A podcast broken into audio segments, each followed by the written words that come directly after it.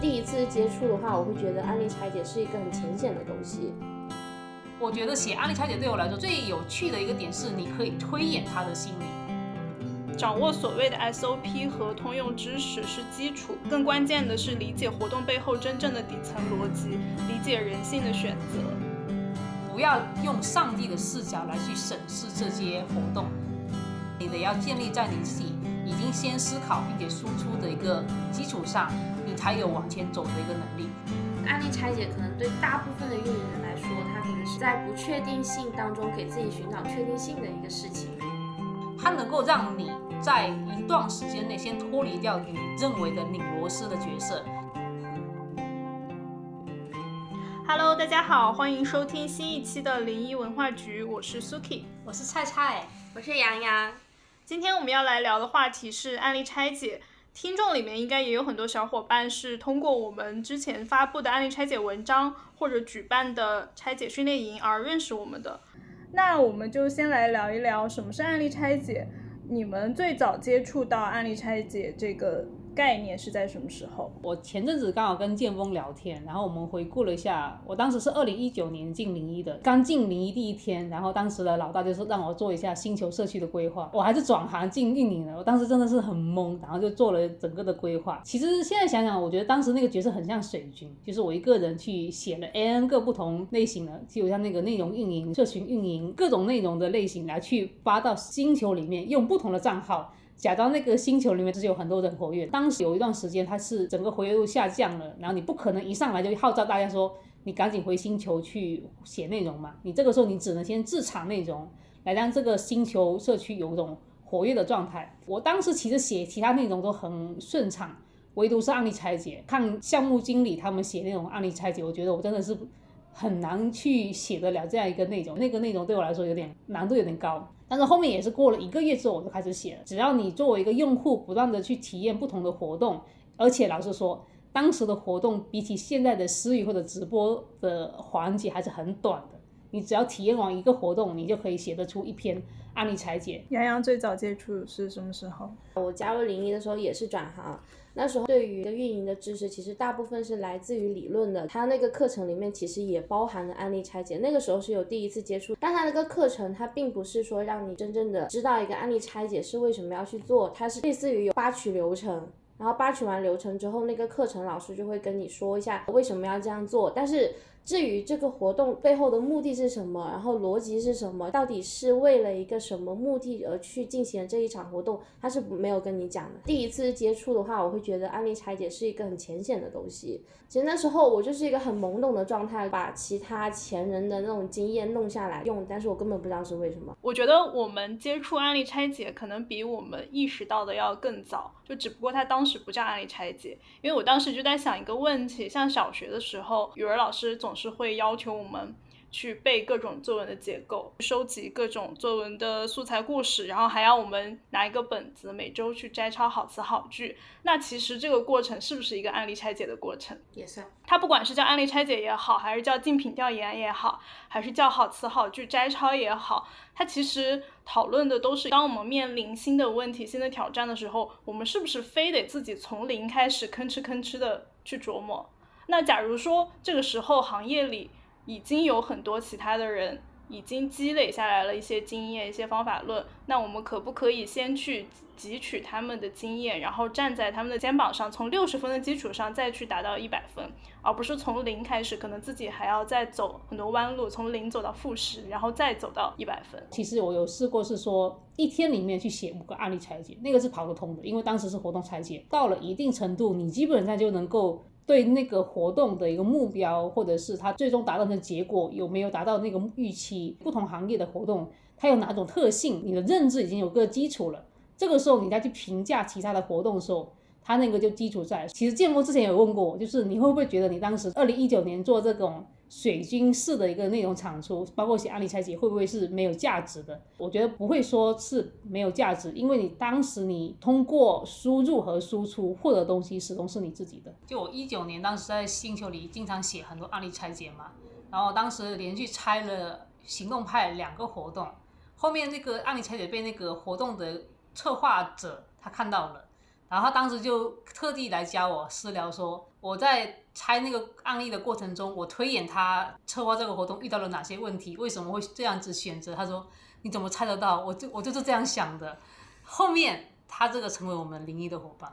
哦，真是特别的缘分。我觉得写案例拆解对我来说最有趣的一个点是，你可以推演他的心理，就是你可以推演那个策划者他在做这个活动的过程中，他是为了达成什么目的而想要去做某些。活动设置就有点像你在推演他这个棋局最终是如何去走到这个地步的。其实你看多了，你真的是可以看得出来为什么最终他会选择用零元裂变还是用拼团。因为有些用户的群体他有特别的爱好，基于这个爱好，他会反过来去影响行业高频出现的活动类型。所以你再去写你的案例拆解的过程中，我觉得某种程度上很像那种侦探，他去推演这个案件到底是如何发生的。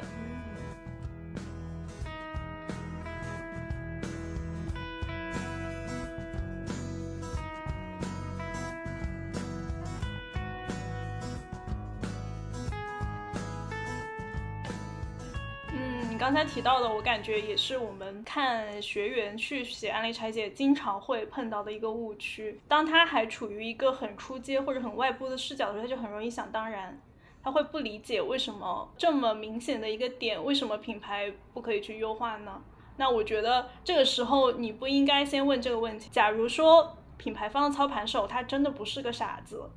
他也知道会遇到这个问题，那么你觉得他可能是出于哪些考虑，也可能做了一些取舍或者平衡之后才做了现在的选择？我觉得这个过程是非常重要的。如果真的有机会能够跟那个策划者来去探讨的，你也会发现说，很多时候在你的拆解里面，你觉得他为什么有那么多问题，还有很多待优化的点，但只要你再进一步走到了操盘的角色，你会发现很多时候不是说人家想不到，人家是受制于很多条件。它影响之下，他只能选择这样子一个活动的方式。当我们再去举办案例拆解训练营的时候，我们也会去提醒用户说，不要用上帝的视角来去审视这些活动，就不要说只有你想得到，人家活动策划方就想不到。有很多时候就的确是有一个现实的条件，但是你可以基于说你对这个案例的拆解，你可以有些思考来去假设说，可能他遇到什么问题。拿着这些思考，你有机会的话，可以去跟很多的其他运营人来探讨的话，你也能反过来从他那里获得很多行业特有的一个信息。如果他能够一直循环下去的话，他对你来说真的很有价值，因为他就是不断的去提升你的认知。刚才杨洋也提到说，我们三个人一开始输出活动案例拆解的时候，很容易卡在那个思考的部分，因为我们原来都是基于流程去体验，或者是基于用户视角去体验。我们其实并没有真正考虑过为什么活动是以这样的形式呈现的，然后操盘手为什么选择了这样的做法。所以在我们举办训练营的时候，经常要去提醒学员的一个问题，就是要不断的去 push 他们的思考，不要让他们沉浸在一种自我感动当中。其实我们也有看过一些外部其他的小伙伴或者是其他机构产出的一些案例拆解文章，刚看的时候，你可能觉得他写的很长，写了很多内容。但是你真正看下来，其实是拼接或者是一些信息检索、信息整合的部分是更多的。他自己的思考，他自己从中分析出来的东西是很少的。但实际上那个部分才是最最重要的。所以为什么有些小伙伴参加了我们的训练营之后觉得非常痛苦，但是又很有收获，就是因为我们在倒逼他去产出自己的思考。其实你刚才举的那个例子，我也觉得很有意思。就案例拆解有一点像在玩剧本杀，到最后去还原整个案件发生的流程的这样的一个过程。越拆到后面，越能找到其中的乐趣。在案例拆解的发展的过程中，它也会很容易变成另外一个方向，就是。调研报告，因为为什么很多学员或者小伙伴他会花很多时间去把收集到这个品牌相关的一个背景信息也放进来，它是一个大家都能够搜索到的公共信息，它不属于你个人的思考。但是很多人会认为说，这个是我搜索到的，那我看了这个东西，它也能代表我的一个产出。我看到也有一些小伙伴会把案例拆解比作阅读理解，我觉得也很贴切，就真的很像上学的时候，常常就需要通过一段话或者一篇文章去分析。作者想表达什么意思？有什么其他的内涵？案例拆解就相当于是对活动做阅读理解，就是通过一个玩法或者策略去分析品牌或者操盘手想要达到什么目的。那这里其实又引出来了另外一个问题，就也是比较有争议的一个话题，就是做案例拆解是一种过度解读吗？这个问题我觉得非常好，然后我也有看到过一些小伙伴有写文章专门探讨过，猜猜怎么想？我觉得这里首先要有一点，就是案例拆解它始终是外部的。外部视角去审视，说这个活动它呈现的一个效果，终究是缺少了内部的信息，这个是必然的。因此也会很难避免说，当我们作为一个外部视角去拆解某个活动的过程中，你可能做的某些判断或者是某些评价，在内部人看来，他会觉得说。你懂什么？他们做某个操作可能并没有思考的这么深度，但是你强行把它解释了大片的幅度，所以很难避免。老实说，你也很难去避免说，有时候内部人他看到一篇案例拆解，他一看前面那百分之五十都是关于他们品牌露出的公共的信息，然后后面又是一说他对于整个活动的一个拆解，有时候的确很容易过度解答。我不知道你们之前有没有看过一个新闻，有一个作者他写的一篇文章被收录制作成了阅读理解，然后他自己再去解答那个题的时候，他发现看不懂题目，最后解答就全都错了。就很多人就在探讨说，你那个答案真的有这么权威吗？以至于连让作者本人都解答不出来的程度，却要让学生去过度解读。后来那个作者他自己也有说，他说就是既然已经被收录成了这个阅读理解。那之后学生要怎么解读，老师要怎么解读，那其实已经不是他能够参与的事情了。所以我觉得案例拆解其实也是有点类似的过程，就是首先我们不能避免过度解读的这个过程，甚至在你刚开始接触的时候，当你没有获得足够多的信息的时候，你就是要让自己去。深挖，去让自己去掘地三尺，去找出来它背后的可能的原因。当然，你也有可能是解读错了。但是这个时候，那个操盘手当时具体是怎么想的，然后他们的品牌具体遭遇了什么问题，已经不是最重要的。最重要的是你在这个过程中，你洞察到了什么，你意识到了可能存在哪些问题。那这种意识会让你在操盘活动的时候去尽力去避免，它最终还是会成为你自己的。思想上的一种财富。对，我赞同你的观点，因为我刚才想到你问这个问题的时候，我就想要探讨的一个点就是这个过度解读是谁说的？这肯定是别人认为你的一个拆解是过度解读，也就是说他并不是作为一个拆解人。他可能是作为刚刚蔡蔡说的，是那一个案例本身的一个内部人员，他会认为你是过度解读，因为你有可能思考的太多，或者考虑的面也太泛了，而且他给你的评价也是会根据他个人的一个工作经验跟领域的不同，而对你拆出来的东西有不同的一个意见和观点。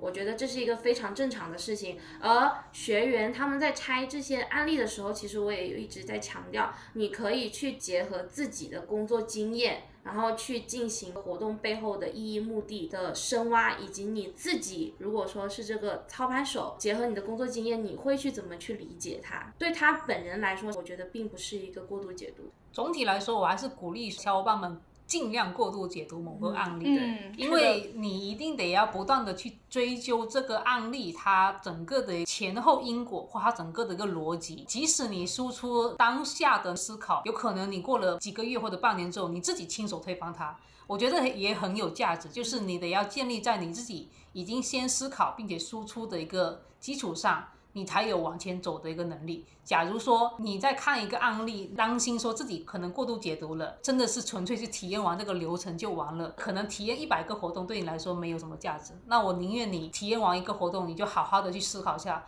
这个活动整个的一个流程设计、逻辑设计有没有问题，尽量以你现阶段能够思考到的一个深度来去解读它。所以说，过度解读是一个探索边界的过程，就你一定要有了这个。进入的过程之后，你才能够退出来，看到它原本的样子。假如说你根本就没有设身处地的去进入到那个活动中去，你根本就没有去深度的体验过去思考过，那你可能很难去具备操盘手的视角。而且这样子的话，你拆那些案例，其实。它并不能够成为你的一个弹药库，因为你根本就不理解它为什么是这样子做出来的一个活动。就是像以前学校就是做那种数学题，它稍微给你变一下那一个题目的一个设置，你就不会了。但公式套的其实还是那一样。我觉得这里也可以跟大家分享一下，就是建峰所认为的什么是案例拆解，以及为什么要做案例拆解。他说，掌握所谓的 SOP 和通用知识是基础，更关键的是理解活动背后真正的底层逻辑，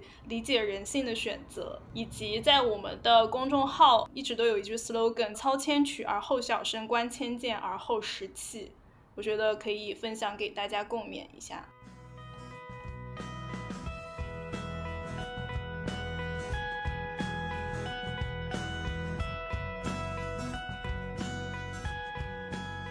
因为我们也已经累积下来举办过几十期的案例拆解训练营了嘛。其实每一期在结营的时候，我们最开心的事情都是能够收到其他小伙伴的反馈，他们在这个过程中有一些收获，有些感悟，其中有一些也很值得分享给大家。我们也可以看一看，在真实的用户眼中，案例拆解的价值是什么样的。我看到我们有一个小伙伴叫何林，他给我们分享的第一个是。带来了信息增量，见识了更多的运营玩法。我觉得这个也是大部分小伙伴最直观的一个收获。第二个是激活和关联信息，能够站在整体的角度去思考和解决问题。我觉得这个是不是很多零到三年的运营人都还比较欠缺的一个能力？就是他还是在基于点的层面，因为他的工作都是很偏执形象。但是通过案例拆解的过程，他可以第一次从点里面去跳脱出来，尝试把单点的环节去串起来，串成一条线。他还提到了一个点，曲魅。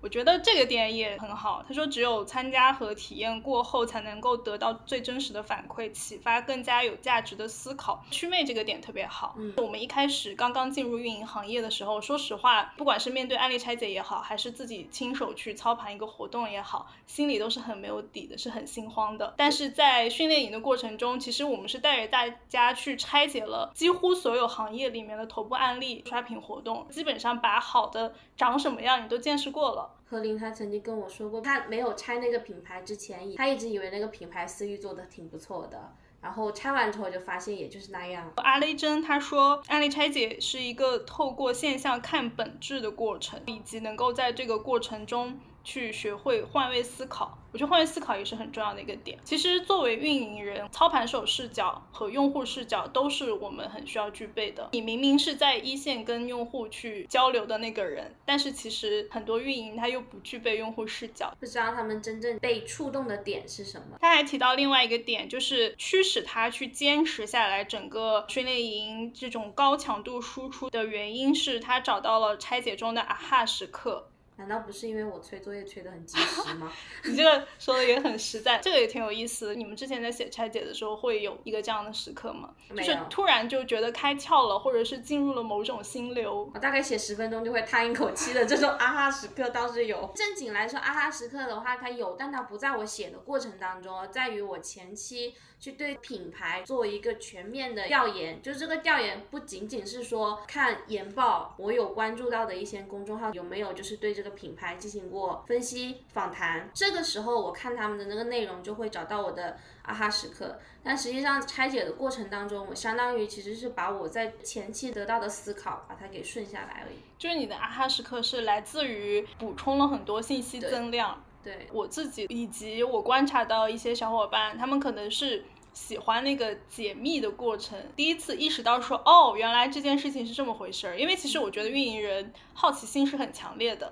否则他不太会愿意选择这样一个充满了不确定性和变数的工种。我觉得当他第一次有机会去看到头部的品牌，原来他是这么考虑问题的，原来他做决策背后是有这些思考的。我觉得这个过程应该会让他们觉得非常有意思，他就忍不住想要再探究深一点，然后再进一步。刚刚说的那一个充满不确定性的工种，这里我想到了，就是案例拆解，可能对大部分的运营人来说，他可能是在不确定性当中给自己寻找确定性的一个事情。不管是说你给自己累积素材，还是说思维提升，这一些都是在给自己的一个工作赋能有提升的。你去做其他项目和事情的时候，你会更有逻辑，然后你也可以迅速的从你的脑海中。扒取出来一些可借鉴、觉得 OK 不错的一些案例环节，来给自己为自己所用这样子。我自己猜案例的时候，我的啊哈时刻就是真的有点像那个名侦探柯南所说，嗯，真相相只有一个。个，就是你在猜到最后的时候，你会推演说他当时遇到了什么问题，为什么他会做这样的妥协。你在体验到某个环节的时候，你会很跟那个策划者共鸣说，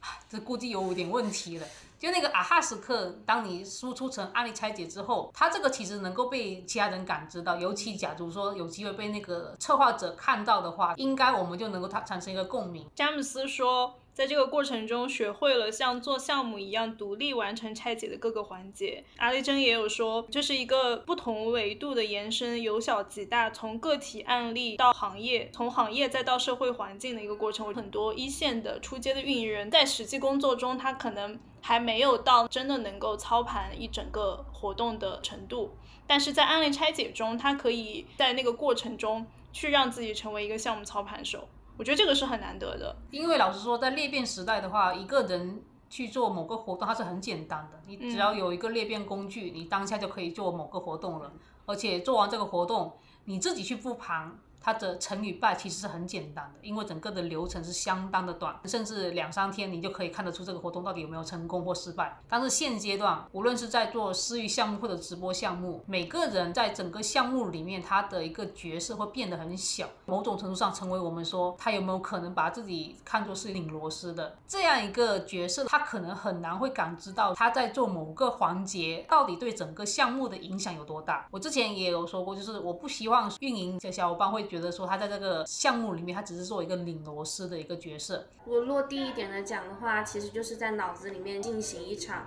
模拟练兵，让你遇到真实的这么一个事情要处理的时候是有个定心丸的。其实你自己心里是有底的。你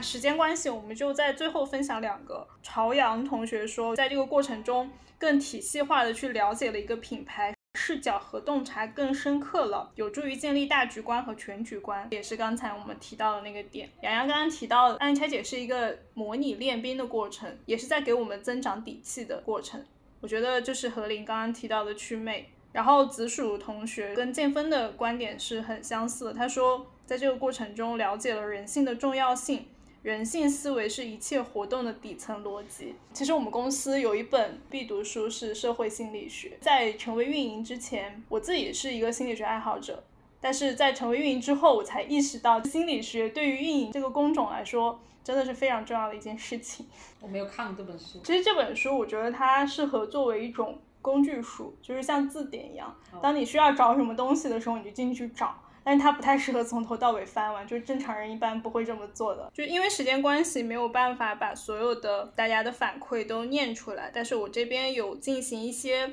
提炼和分类，我觉得恰好就对应了运营人从能力进阶到认知提升的三个阶段吧。第一层就是玩法积累，也是训练营给大家带来最直接的收获。在有限的时间，五天、十天或者一个月的时间里面，去体验、输入、积累了多个头部品牌的运营策略和玩法。有些玩法其实是可以立刻应用在当下的工作当中的。我觉得，假如说你没有这个外部的 push，自己其实是很难有动力去做这样的事情的。就除非你是非常自驱、自律的那一类人。赞同，因为每一期训练营其实都有一些人，他报名的时候说自己是想要看更多行业或者说是别的品牌的玩法，或者是竞对品牌的玩法，然后自己迁移复用进行一场活动。比如说刚才讲到的紫薯同学，我记得他在参加第二期日常训练营的时候，就有在群里讲到自己上一周刚拆完的一个案例，用了他的玩法设计了一场活动，然后成功了。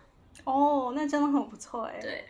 第二层是视角转化，也是刚才很多小伙伴有提到过的，培养全局视角，学会换位思考，带入操盘手的视角，从整体的角度去思考和解决问题，以及洞察和解读品牌的行为和动机，理解用户的感受。我觉得这也是大部分小伙伴最能直观感受到自己思维变化的过程，也就是进步最大的那个过程。最后第三层就是思维认知。假如说你已经到了这个阶段的话，那至少你已经是一个非常成熟的资深的运营人了。但是假如说想要更进一步，那我们和顶级操盘手之间的区别可能就在于这里。那案例拆解可能在现阶段再去面向私域或者是直播项目，它一个有价值的点是，它能够让你在一段时间内先脱离掉你认为的拧螺丝的角色，你能够以一个更高维来去看说这个行业它接下来的一个发展趋势，它现在遇到什么问题，然后这个品牌它存在的哪些问题，他接下来也也会遇到哪些问题，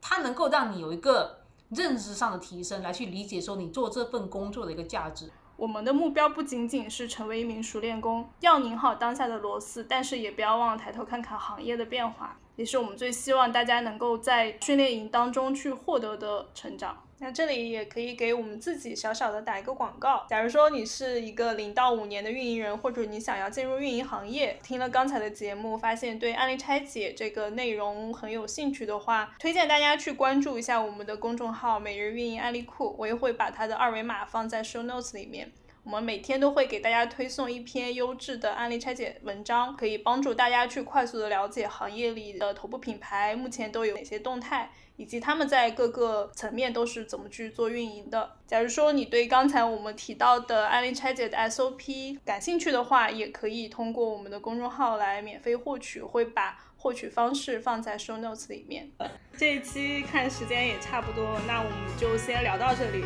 大家拜拜，拜拜。